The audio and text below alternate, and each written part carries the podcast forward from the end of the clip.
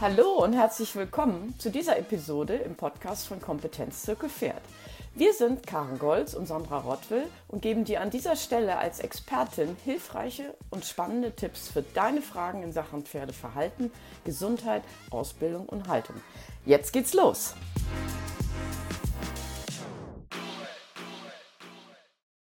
Eisen rauf oder Eisen runter? Manchmal müssen Pferde Eisen tragen, weil sie zum Beispiel Kutsche fahren sollen oder Fehlstellungen korrigiert werden.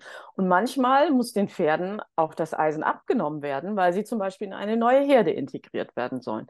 Dazwischen gibt es unzählige Szenarien.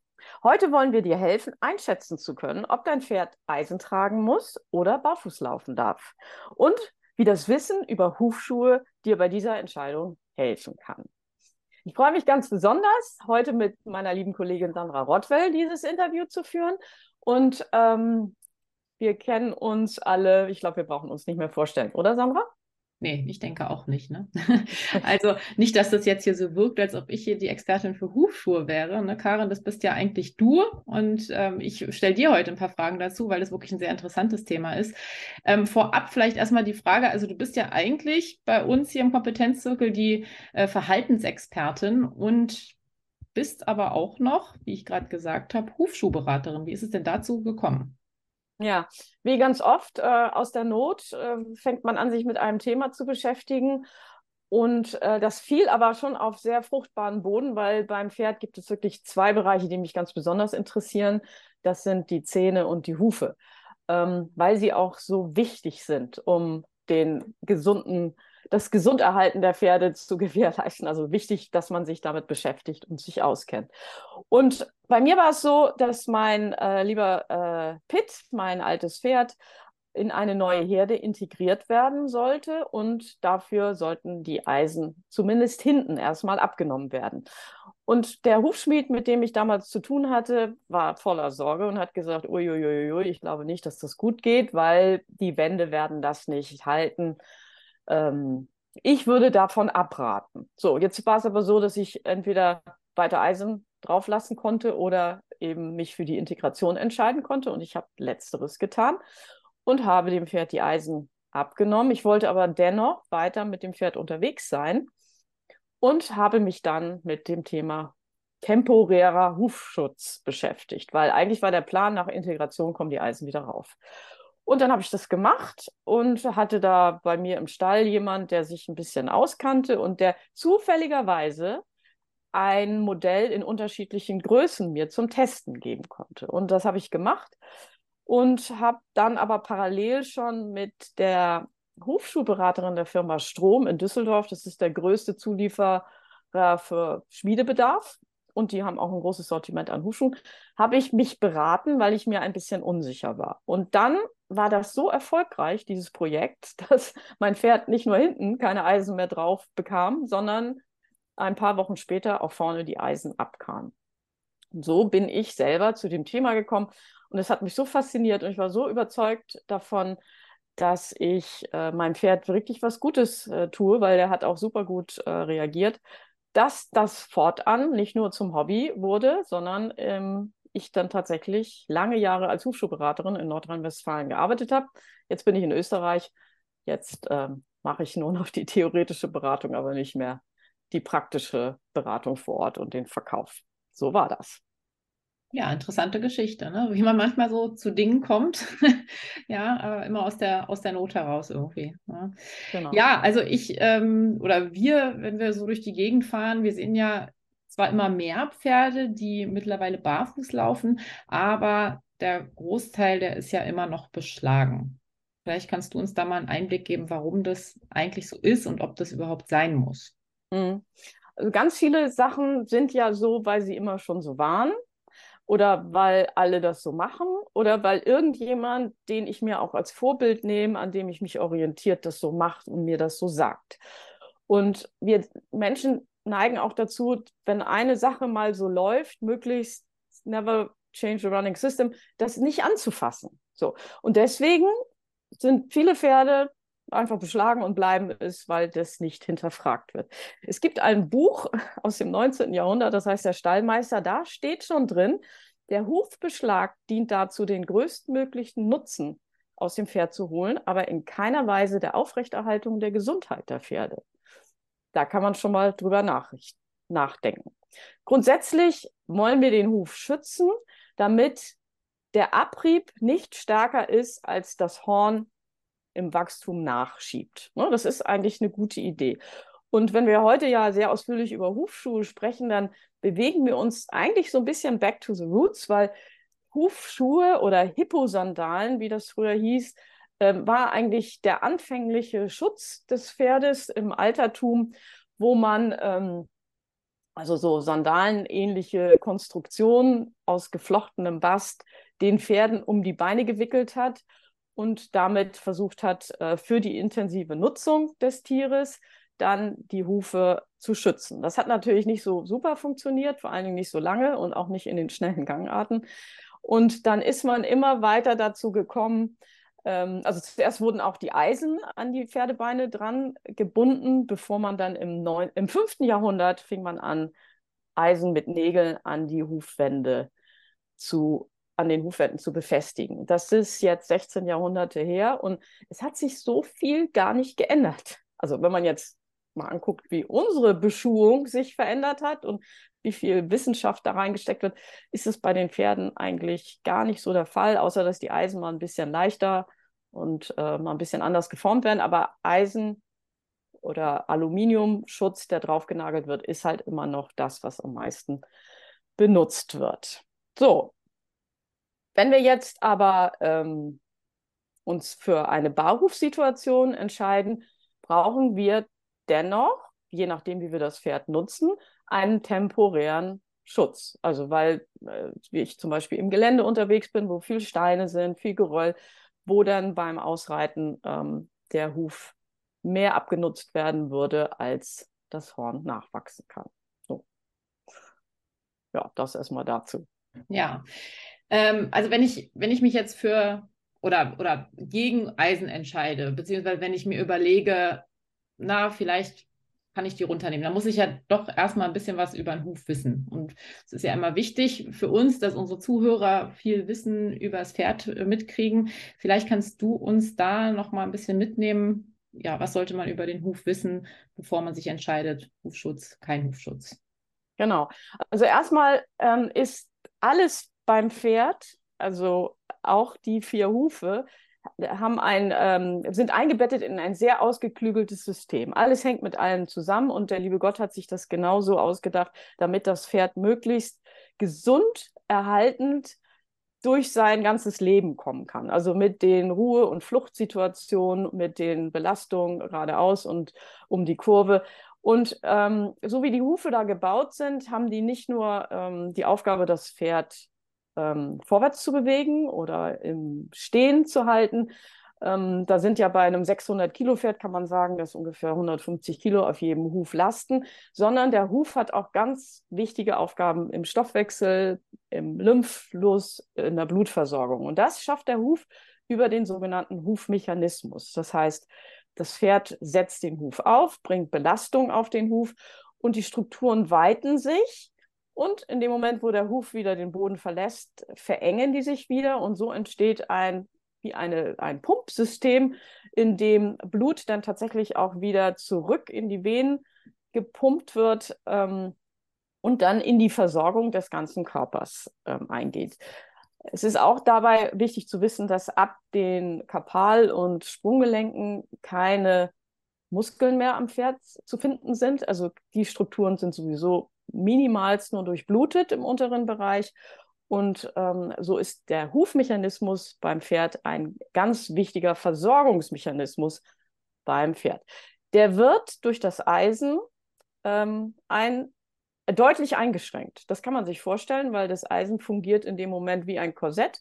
Es wird mit Nägeln an der Hufwand festgenagelt äh, und in dem Moment kann die Hufwand sich natürlich nicht mehr so ausbreiten, wie sie das können tun würde, wenn da kein Korsett drumherum ist. Das kann man sehr schön sehen. Es gibt dazu unzählige Videos, wo man die, äh, die, das Abfußen der Pferde in Zeitlupe sieht und dann kann man auch wirklich den Unterschied zwischen Barhufpferden und beschlagenen Pferden erkennen. Weiterhin haben die Pferde ein ganz, also der Tastsinn, der ähm, fungiert auch über die Hufe bei den Pferden. Wir wissen, dass die Pferde Tasthaare haben, aber der Huf sorgt auch dafür, dass sie sich orientieren können und ganz viel über den Untergrund lesen. Ähm, das kann man sich jetzt ganz schnell, ganz einfach vorstellen, dass das natürlich durch das Eisen auch eingeschränkt wird, zumal das Eisen den Huf auch höher stellt. Also ganz ähm, wichtige Strukturen wie die Sohle und der ähm, Strahl kommen teilweise gar nicht mehr in Berührung mit dem Boden. Also je härter der Boden, umso weniger Berührung. Wenn das Pferd natürlich in weichen Boden einsinkt, dann gibt es da auch einen Kontakt. Aber ähm, so ist de, der, der Tastsinn des Pferdes mit Eisen fast ausgeschlossen. Weiterhin haben wir eine stoßdämpfende Arbeit des Hufes. Also durch diesen Hufmechanismus wird auch ganz viel Aufprall, Prall, äh, und Gewicht gemindert. Und auch das ist äh, beim Eisen natürlich deutlich eingeschränkt. Eisen überträgt gerade auf harten Boden den Aufprall sehr direkt in die äh, Strukturen, die da drüber liegen, also in die Gelenke, Sehnen und ähm, Bänder werden davon auch stärker betroffen, als wenn der Hufmechanismus die stoßdämpfende Funktion erfüllen kann. Ähm, wir haben eben, habe ich gerade schon von dem Korsett gesprochen. Jetzt könnt ihr euch auch mal überlegen, der Huf, der wächst ja in den normalen Beschlagsperioden. Also wir gehen da meistens von sechs bis acht Wochen aus, bis der Schmied dann wiederkommt. Und in der Zeit wächst der Huf sowohl in die Länge als auch in die Breite. Also kann man eigentlich sagen, dass der Huf, das Eisen nur äh, an dem Tag wirklich gut passt, wo es aufgenagelt wird. Weil danach greifen ja schon wieder Kräfte, die eigentlich breiter und weiter und höher wollen, die ähm, dann nicht ja, ähm, sich ausbreiten können. Außerdem ähm, ist ganz wichtig zur Hufqualität äh, zu wissen, das funktioniert nach dem Prinzip use it or lose it. Das heißt, wenn der Huf keinen Reizen ausgesetzt wird, also die Sohle und auch das Strahlpolster, dann kann es ähm, dazu kommen, dass es tatsächlich nicht nur schlechter wird in der Hornqualität, sondern auch tatsächlich verkümmert. Warum wir dann auch ein bisschen Zeit brauchen für die Umstellung von Eisen auf Barhof, da kommen wir ja auch gleich zu. Weiterhin gibt es leider auch immer wieder Krankheiten zu beobachten, die ähm, durch die Bakterien, die die Nagellöcher als Eintrittspforte ähm, benutzen, entstehen in der Hufwand. Wir haben oft Strahlfäule, die dadurch hervorgerufen ist, dass der Strahl keinen Kontakt mehr zum Boden hat, dass insgesamt die Durchblutung schlechter ist. Mauke kann auch eine Folge von fehlendem Hufmechanismus sein. Weiterhin haben wir natürlich Barhuf sehr viel weniger Verletzungen auf der Koppel als zum Beispiel ähm, durch Pfer also äh, mit Pferden, die Eisen tragen. Und es gibt Pferde, die treten sich gerne mal in die Ballen vorne, entweder weil das Vorderbein nicht schnell genug wegkommt oder weil sie, das ist eher selten, so einen raumgreifenden ähm, Tritt von hinten haben, dass sie sich in den Ballen treten, ist natürlich mit Eisen auch recht unangenehm. Ich möchte auch noch mal auf das Gewicht eingehen. Das Eisen wiegt bis zu achtmal mehr als die natürliche Hornkapsel. Das heißt, das Pferd trägt da Gewichte, vier Stück, wo der Pferdekörper erstmal nichts mit anfangen kann und natürlich Kompensationsbewegungen ausführt, um dieses höhere Gewicht besser vorführen oder zurückführen zu können. Das ist für unser Auge oft minimal überhaupt nicht sichtbar, aber wie gesagt, da kann man sich sehr gut mal ähm, Videos in Zeitlupe angucken oder mal überlegen, wie Leute das machen, die äh, das wirklich zum, bis zum Absurden ausnutzen. Zum Beispiel die Tennessee Walker Pferde haben richtig schwere Gewichte an den Füßen, weil die so komische Bewegungen machen sollen. Aber auch bei den Dressurpferden ist oft gewünscht, dass die die Füße nach vorne schmeißen. Ähm, und das machen die, weil sie mit dem Gewicht anders klarkommen müssen, als wenn der Huf kein zusätzliches Gewicht hätte. Ähm, auf der Wiese mit Eisen, wenn es jetzt hier wie im Herbst ein bisschen rutschiger wird, ein bisschen nasser, ist natürlich die Rutschgefahr größer. Im Winter kann der Schnee sich aufstollen. Und das Eisen leitet die Kälte auch stärker in das Pferdebein. Ja. So, und dann gibt es natürlich auch noch was am Rande zu sagen. Also, weiß ich, wie das bei euch ist. Hier ist es immer schwieriger, einen guten Hufschmied zu finden, der mit ähm, Verstand nicht nur für das Schmiedewesen, sondern auch für den Pferdehuf gute Arbeit leistet. Und natürlich ist es auch deutlich günstiger, wenn ich nicht vier Eisen alle sechs Wochen bezahlen muss, sondern nur den Barhufbearbeiter, der mein Pferd ausschneidet. Ja, und da variieren die Preise natürlich ne, von Region zu Region. Na, da haben wir ja Preise fürs Ausschneiden, die bei 20 Euro anfangen, die dann hochgehen bis 80 ja. Euro, kommt immer drauf an. Ne, und Eisen natürlich dann, äh, äh, dann auch teurer. Ne? Also ja, also so gesehen, äh, Barhof ist günstiger vermutlich, ne? wenn ja. das Pferd dafür geeignet ist. Ne? Das ist so die große Frage. Ne? Also wie im Intro schon gesagt, es gibt natürlich wirklich eine Notwendigkeit für ein Eisen, wenn zum Beispiel Fehlstellungen korrigiert werden bei Krankheiten, ne? wenn zum Beispiel die Hufwand ausgebrochen ist und da überbrückt werden muss. Es gibt da einen sehr kreativen Hufschmied in Deutschland, den Manuel Na Nagel heißt er, glaube ich. Und ähm, der macht wirklich ganz tolle Sachen, ähm, um den Pferden temporär helfen, wieder gesund zu werden. Aber ein gesundes Pferd, ähm, was gut ausgeschnitten ist, was in einer guten Haltung ist, da gibt es eigentlich keinen Grund, warum es per se erstmal ein Eisen tragen muss. Hm. Wenn man diese ganzen Sachen, die ich jetzt gerade erwähnt habe, mal sich durch den Kopf gehen lässt, was man dem Pferd eigentlich verwehrt an, ähm, naja, guter Situation in den 22 Stunden, wo wir nicht beim Pferd sind. Ähm, ja. Aber wir wollen ja heute über Hufschuhe sprechen und warum ja. die auch bei dieser Entscheidung helfen können. Und ähm, ja, jetzt gehen wir mal davon aus, dass man, man entscheidet sich oder hat so eine Situation wie ich. Mhm. Ja, also genau, dass man entweder zur Entscheidung gezwungen wird ne, oder generell vielleicht mal überlegt, na, muss, muss mein Pferd eigentlich noch Eisen tragen? Also jetzt haben wir ganz viel über den Huf gehört. Wenn ich jetzt überlege, wenn nichts dagegen spricht, ne, wenn ich mein, mein Pferd von Eisen auf Barhuf umstellen möchte, was muss ich denn da beachten? Ja, also erstmal muss ich ein bisschen Geduld mitbringen und muss mir vergegenwärtigen, dass der Huf dann erstmal ein bisschen geschwächt ist, dadurch, dass er eben all diese Zeit keine Reize mehr erfahren hat. Also bei mir war es so, das Pferd war, er war 16, als die Eisen runterkamen.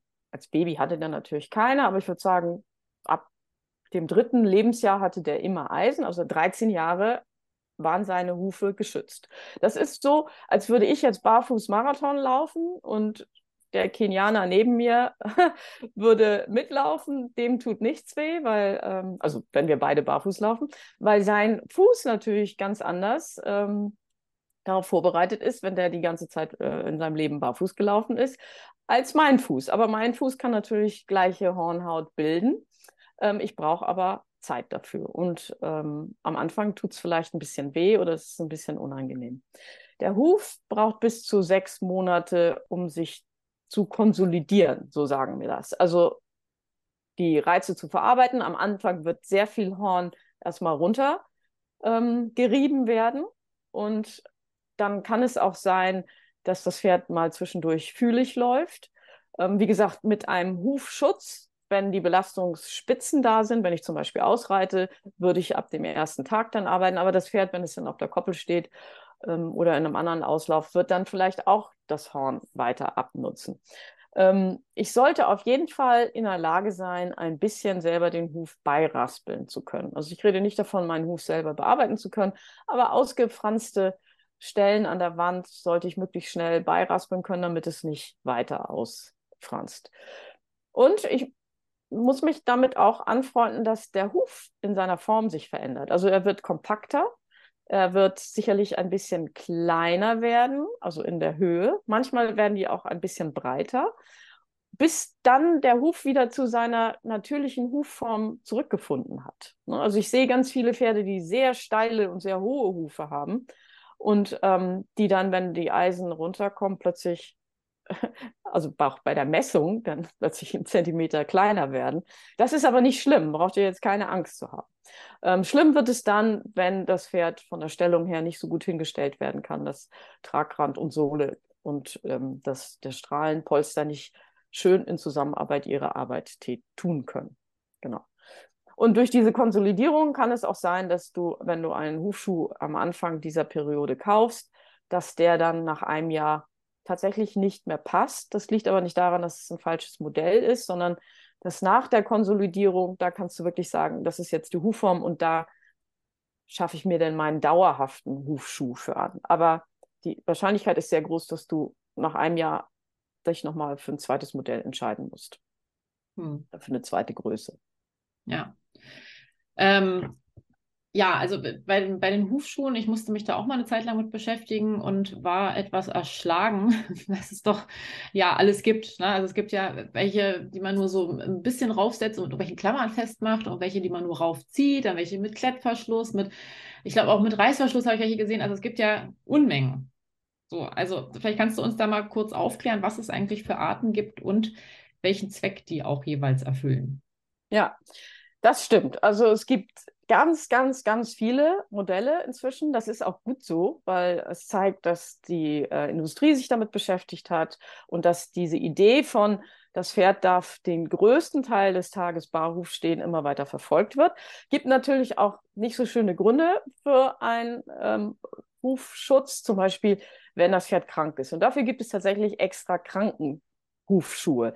Die sind in erster Linie dafür gemacht, dass ähm, Verbände gehalten werden oder das Pferd, wenn es ruhig in der Box steht, halt keinen Kontakt hat zu dem verschmutzten Boden. Die sind dann aber selten dafür gedacht, dass man äh, in allen drei Gangarten damit ähm, unterwegs ist. Ne? Die sind auch oft viel voluminöser. Das heißt, wenn die Verbandsmaterial noch mit beinhalten sollen, dann sind, sitzen die natürlich nicht eng am Huf dran. Also da muss man wirklich unterscheiden. Und ähm, ich muss auch wissen, dass die meisten normalen Hufschuhmodelle nicht dafür geeignet sind, dass sie 24 Stunden am Huf verbleiben sollen, weil ähm, sich dort Feuchtigkeit bildet, weil ähm, Sand eindringen kann, Scheuerstellen verursacht und so weiter.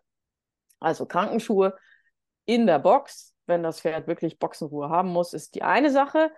Und die andere Sache sind die Schuhe, zu denen wir jetzt kommen.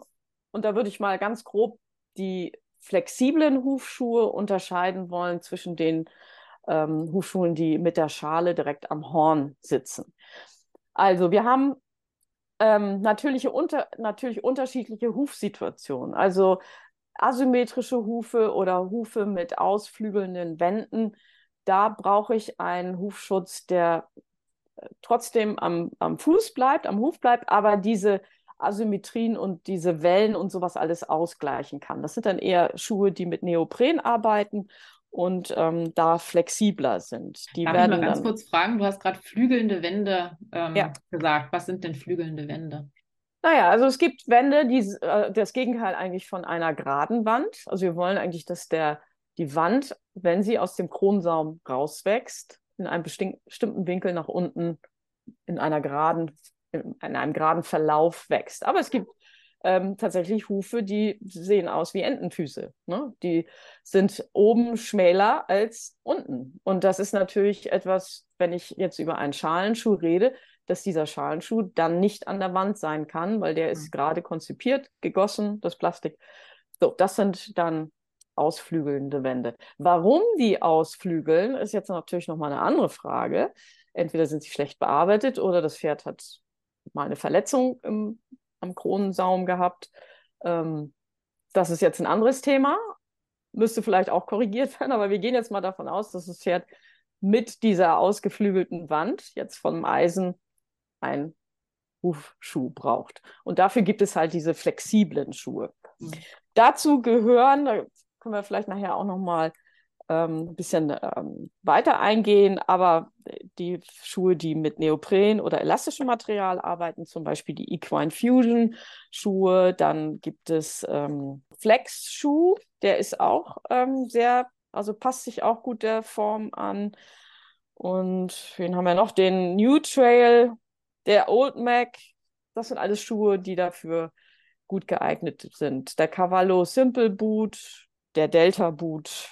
Ja, das wären so die, die mir jetzt einfallen zu den flexiblen Schuhen. Da gibt es aber auch noch eine ganze Menge mehr. So, und dann kommen wir zu den Schuhen, die Schalenschuhe, die tatsächlich ähm, den Vorteil haben, dass die, der meiste Halt an der Hufwand passiert, also nicht über ähm, Strukturen gewährleistet ist, die ähm, in der Fesselbeuge liegen oder am Ballen, wo es dann zu Scheuerstellen kommen kann. Dafür brauche ich aber Hufe mit einer, also die symmetrisch sind und gerade Wände haben. Und dann habe ich wirklich eine sehr große Auswahl inzwischen ähm, von Schuhen, die ganz tolle Features haben, die dann auch, da muss man auch dann unterscheiden, ob äh, das Pferd hohe oder niedrige Trachten hat, ob wie oval die Hufform ist. Da gibt es dann Modelle, die passen auf die eine Situation besser als die andere. Aber die ganzen Schalenschuhe werden so für mich die Hufschuhe der Wahl, weil die auch am besten halten, vor allen Dingen im Galopp. Da könnte man jetzt nennen, zum Beispiel den Floating Boot, den TK Hufschuh. Ähm, ich selber habe auf meinem Spanier den Evo Boot, mit dem ich ähm, sehr gute Erfahrungen gemacht habe. Der Renegade, ähm, der äh, Easy Boot, der Swiss Galopper. Ja, das sind alles Schalenschuhe, die kann ich, habe ich selber ähm, lange Zeit benutzt und auch viel meinen ähm, Kunden verkauft. Ich gehe jetzt mal davon aus, also mein, das hört sich jetzt als gar nicht so schwierig an. Ne? Ich gucke mir den Huf meines Pferdes an und denke mir, okay, der hat gerade Hufwände auf beiden Seiten symmetrisch. Also es sieht, sieht alles so ganz easy aus. Jetzt hast du ja gerade ein paar Schuhe genannt. habe ich Renegade gehört. Ich habe Schuhe, die heißen auch Renegade. Das ist mir jetzt leicht sympathisch. Kann ich dann jetzt einfach mal ins Internet gehen und gucken, was mir so ganz gut gefällt, was mir, wo ich denke, ach ja, das, das sieht so dynamisch aus oder es sieht gemütlich aus, wie auch immer. Kann ich da jetzt dann ins Internet gehen, dann werden die ja sicherlich da auch irgendwelche, irgendwelche Maßtabellen haben und mir dann da einfach einen bestellen. Unterscheiden die sich da jetzt nicht großartig? Oder mhm. ja. Also der, das höchste, die höchste Form von Leid bei Hufschuhbesitzern ist, die Hufschuhe gehen fliegen oder mhm. rutschen oder reißen. Ne?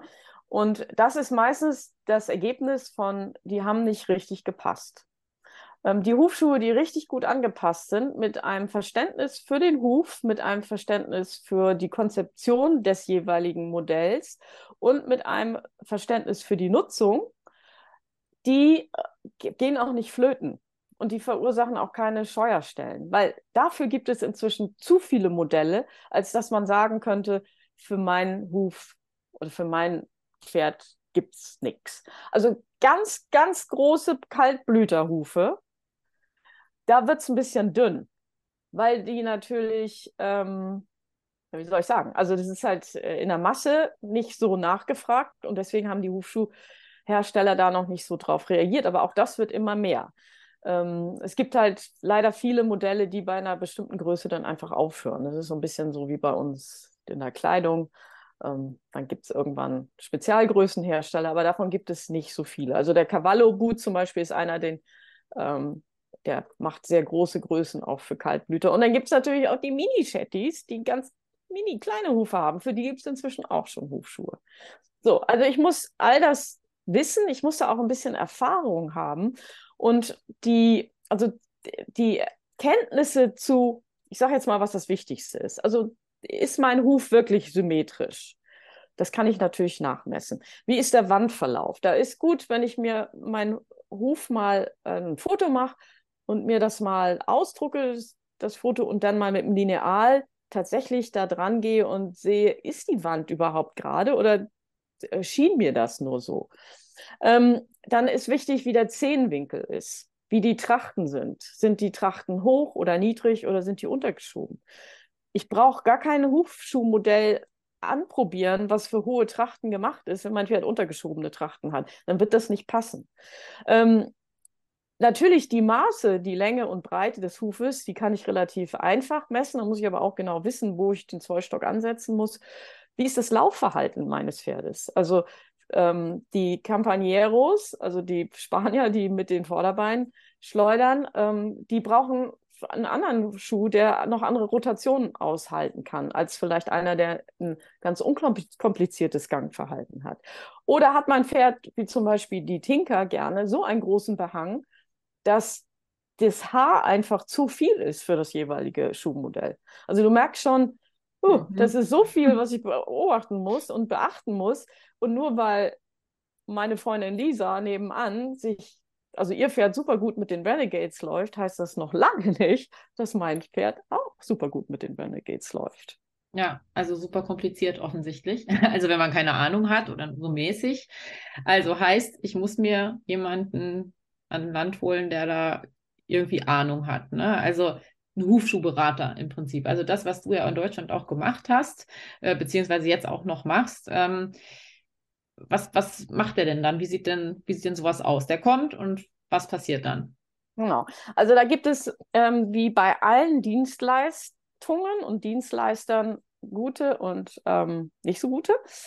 Das ist am Anfang, glaube ich, äh, schwer für die Menschen herauszufinden.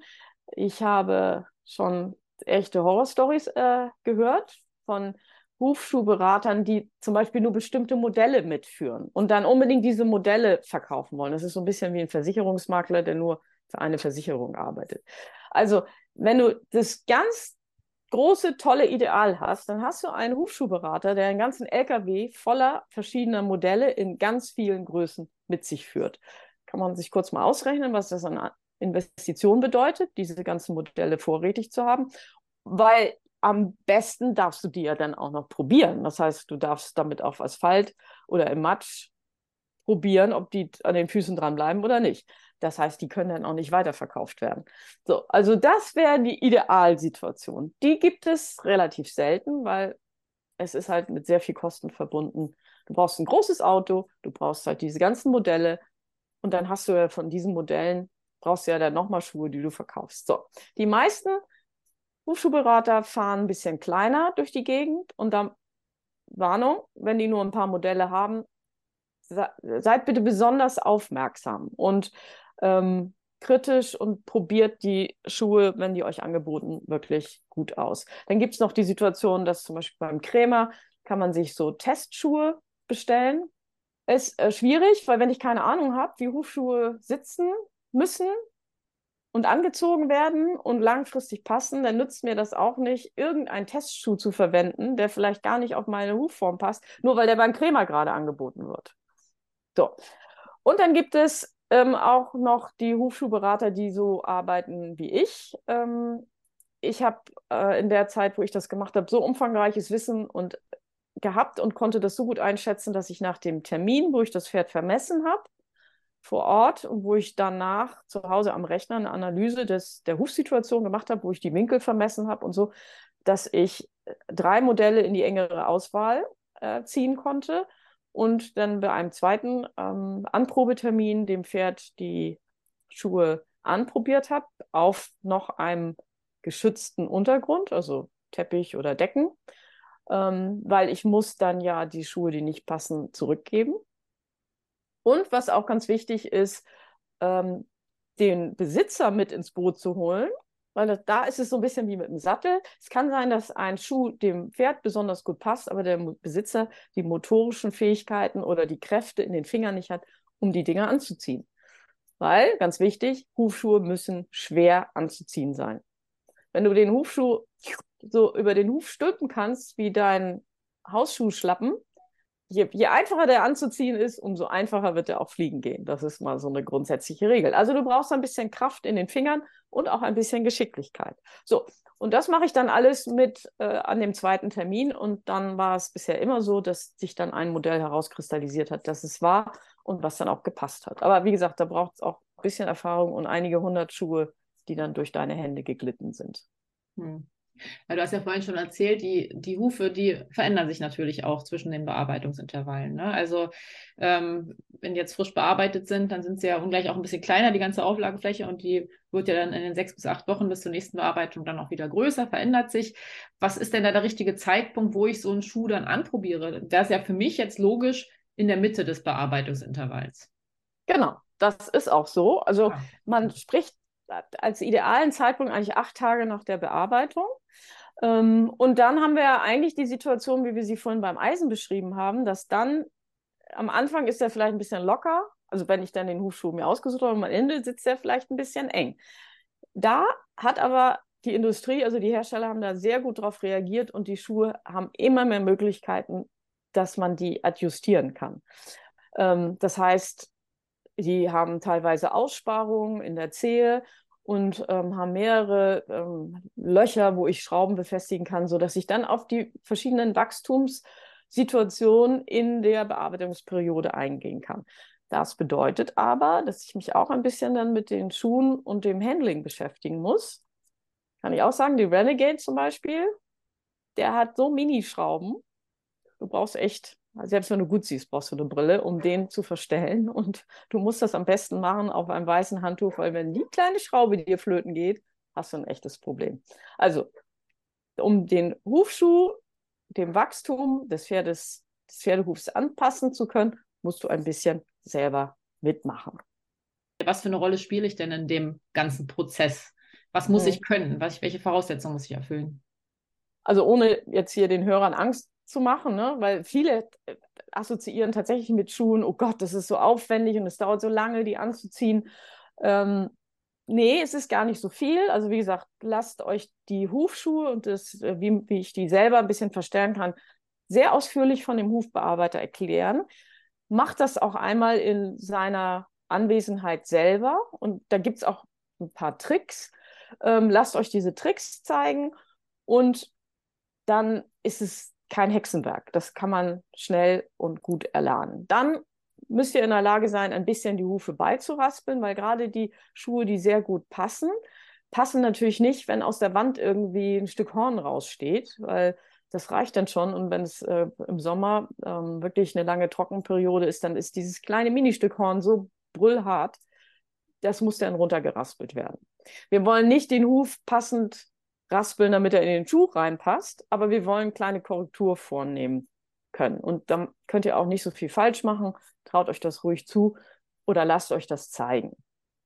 So, und dann, wie gesagt, mal selber zu gucken, wie viel Kraft habe ich in den Fingern und die Bewegung und das Zupacken bei dem jeweiligen Modell schaffen meine Finger das. Also ich habe tatsächlich ähm, Kundinnen gehabt, die haben ähm, so ein bisschen Arthrose in den Fingern gehabt und da gibt es Modelle, die scheiden dann einfach raus. Aber das wird dann der Berater vor Ort mit euch gemeinsam auch rauskriegen. Hm. Also wir haben ja jetzt noch gar nicht darüber gesprochen, ähm, was die kosten, da kommen wir gleich noch zu. Ähm, wenn wir ja jetzt mal davon ausgehen, dass das dann ähm, etwas ist, was ein bisschen länger halten soll, so ein Hufschuh, kann man damit rechnen? Also wie lange kann ich die denn dann nutzen? Also es gibt viele Distanzreiter, die inzwischen mit Hufschuhen unterwegs sind. Also Renegade ist zum Beispiel eine Marke, die sehr gerne von Distanzreitern genutzt wird und der Evo Boot auch. Äh, das ist so wie mit allen Sachen, je intensiver die Nutzung, desto kürzer die Haltbarkeit. Ich benutze Hufschuhe nicht für jeden Ausritt. Also ich gucke mir genau an, in welches Gelände ich gehe. Wenn ich weiß, ich bin viel auf weichem Boden, auf Wiese oder auf Feldwegen, wo in der Mitte ein Grasstreifen ist, dann lasse ich das Pferd tatsächlich barhof laufen. Ähm, wenn ich weiß, ich gehe in ein Gebiet, wo mehr steinige Situation ist, dann ziehe ich Hufschuhe an. Meine Hufschuhe sind jetzt inzwischen schon vier Jahre alt. Ähm, ich könnte mir vorstellen, wenn ich sie jetzt für jeden Ausritt benutzen müsste, dann hätte ich mir vielleicht nach zwei oder zweieinhalb Jahren schon mal was Neues kaufen müssen. Außerdem ist die Frage, wo lagere ich die? Also das ist ja, die Hufschuhe sind aus Plastik oder aus so einem Poly-PVC-Material. Ähm, das wird natürlich mit der Zeit porös durch Feuchtigkeit, Trockenheit, Sonneneinstrahlung und so weiter. So, und dann gibt es natürlich auch Verschleißteile beim Schuh, die dann, wenn die Pferde rutschen, vielleicht eine größere Belastung haben, so wie die Ballenhalter zum Beispiel bei einigen Modellen und es da dann mal zu Einrissen kommt und die dann mal ausgetauscht werden müssen. Auch das, da haben die Hersteller auch gut darauf reagiert, dass man inzwischen Einzelteile bei den Schuhen austauschen kann. Das teuerste ist meistens die Schale und dann kauft man sich einfach einen neuen Halter oder auch Schrauben kann man nachkaufen, wenn die verloren gegangen sind. Also eine durchschnittliche Haltbarkeit von richtig viel Nutzen, würde ich sagen, ein Jahr bis nicht so viel nutzen, vier Jahre ist durchaus drin. Und dann kann man sich schon ausrechnen, wie sich das amortisiert im Gegensatz zum Beschlag. Ja. ja vielleicht kannst du da mal kurz was sagen zu den Kosten. Ja, die Frage hätte ich eh gleich noch gestellt. Also greifen wir die mal jetzt schon auf. Ähm, was, was bezahlt man denn da pro Schuh? Oder kriegt man die nur ein paar? Ist ja eigentlich logisch. Nee, da? auch da gibt es äh, Unterschiede. Es gibt äh, Hersteller, die verkaufen tatsächlich einzelne Schuhe. Das kann auch durchaus Sinn machen, weil ähm, nicht nur Pferde mit dem High-Low-Syndrom haben unterschiedlich große Hufe. Ähm, Pferde, die aus ihrer natürlichen Schiefe noch nicht so rauskommen, haben oftmals gerade auf ähm, auf, auf den Vorderbeinen unterschiedliche Hufgrößen. Und dann kann es sein, dass eine Größe, die immer ein bisschen Spielraum hat, ein paar Millimeter, tatsächlich für den einen Huf passt, aber für den anderen dann schon nicht mehr. Und dann kann man natürlich entweder, muss man dann zwei Paar kaufen, was ein bisschen blöd ist, oder man findet bei einem Hersteller, der tatsächlich einzelne Schuhe gibt, ähm, verkauft ein Modell. Ähm, und dann gibt es eine Preisspanne von, ich sag mal, 50, 60 Euro pro Schuh bis 110 Euro pro Schuh. Mhm. Pro Schuh. Ne? Und dann als Paar immer zwei, okay. zweimal. Okay. Ja, ja ähm, gut, da ist auch wieder die Frage, ne? braucht, man, braucht man dann für alle, äh, für alle vier Hufe definitiv Schuhe oder nur für die Vorderbeine? Also ich meine, es ist ja bei, bei, bei Hufeisen auch so. Ne? Also viele Pferde haben ja wirklich nur vorne Eisen. Und äh, wenn ich jetzt mal überlege, ne, wenn, wenn, der, wenn der Schmied kommt und ich dann, äh, ich weiß gar nicht, ich habe noch nie ein beschlagenes Pferd gehabt. Ich weiß gar nicht, was das kostet, ein Pferd zu beschlagen. Also ich würde jetzt dann mal von, weiß ich nicht, 120 Euro ausgehen oder so für, für zwei. Ah, hier. Nee, für vier? Also, äh, weiß ich nicht. Ich habe auch schon lange kein Pferd mehr beschlagen. ja, lassen. okay. Aber also so die, ja. ab 120 kann man da, glaube ich, von ja. hochrechnen. Ja, ne? Aber da kann ja jeder mal selber rechnen. Ne? Also wenn so ein, wenn, wenn ein Schuh, sagen wir mal jetzt ungefähr 90 Euro kostet, so ein Mittelding, ähm, und der hält dann aber auch ein Jahr. Ne? Und man hat zwei Stück, oder also das ist ja nur bei großer Beanspruchung, also sagen wir mal zwei Jahre bei einer mhm. normalen Beanspruchung. Ne, dann haben wir, kann man sich ja selber ausrechnen. Ne? Für, für Beschlag musste alle sechs bis acht Wochen rechnen. Und da kommt man ja schon günstiger bei weg wenn man auf jeden Fall selbst selbst wenn man also klar die Hufbearbeitung kommt auch noch dazu das ist ja ne, muss ja auch noch on top gerechnet werden aber dennoch ist es ja ja günstiger so auf den ersten Blick würde ich sagen ja. ja. wenn das Pferd gesund ja. ist und die ja. Haltung das zulässt auf jeden Fall ja Jetzt hatte ich ja gerade schon gesagt, das ist immer die Frage, ähm, ob, ich, ob ich für alle vier oder eben nur für zwei, vielleicht kannst du da noch mal kurz was zu sagen. Also ja, du hast es ja schon ganz richtig gesagt, bei den Eisen ist das nicht anders. Oftmals haben die Pferde auf den Vorderhufen Eisen, weil dort die größere Belastung ist. Wir wissen ja, 60 Prozent des Pferdegewichts mhm. liegt auf den Vorderhufen. Dann, wenn schlecht geritten wird, noch die Vorhandlastigen, die haben noch ein bisschen mehr. Ähm, aber oftmals reicht es schon, die Vorderhufe zu schützen. Und bei den Hufschuhen ist das nicht anders. Also ich habe erlebt, gerade in der Umstellungszeit oft Pferde, die denen wunderbar geholfen ist, wenn sie erstmal vorne Hufschuhe haben und die Hufe sich dann konsolidieren können und dann hinterher brauchen die gar keine mehr. Hm, okay. Und ähm, eine Sache noch, also du bist ja jetzt jemand, der recht vielseitig unterwegs ist, noch viel im Gelände unterwegs ist. Du lebst mittlerweile in Österreich, du hast ja auch ein bisschen bergigeres Gelände. Es regnet oft auch mal bei euch, ne? der Boden wird dann rutschig. Und ich, da kann ich mir auch vorstellen, genauso wie mit Eisen, wenn ich da keine Stollen runter habe, dass das ja manchmal zu Problemen führen kann. Und die Hufschuhe, hast du ja gerade gesagt, die sind aus, aus Kunststoff ne? und mhm. das wird ja auch rutschig. Gibt es denn da spezielle Hufschuhe auch nochmal oder gibt es sogar Stollen für Hufschuhe oder irgendwas, was jetzt genau für so eine Bodenbeschaffenheiten ähm, ja, besser ist. Genau.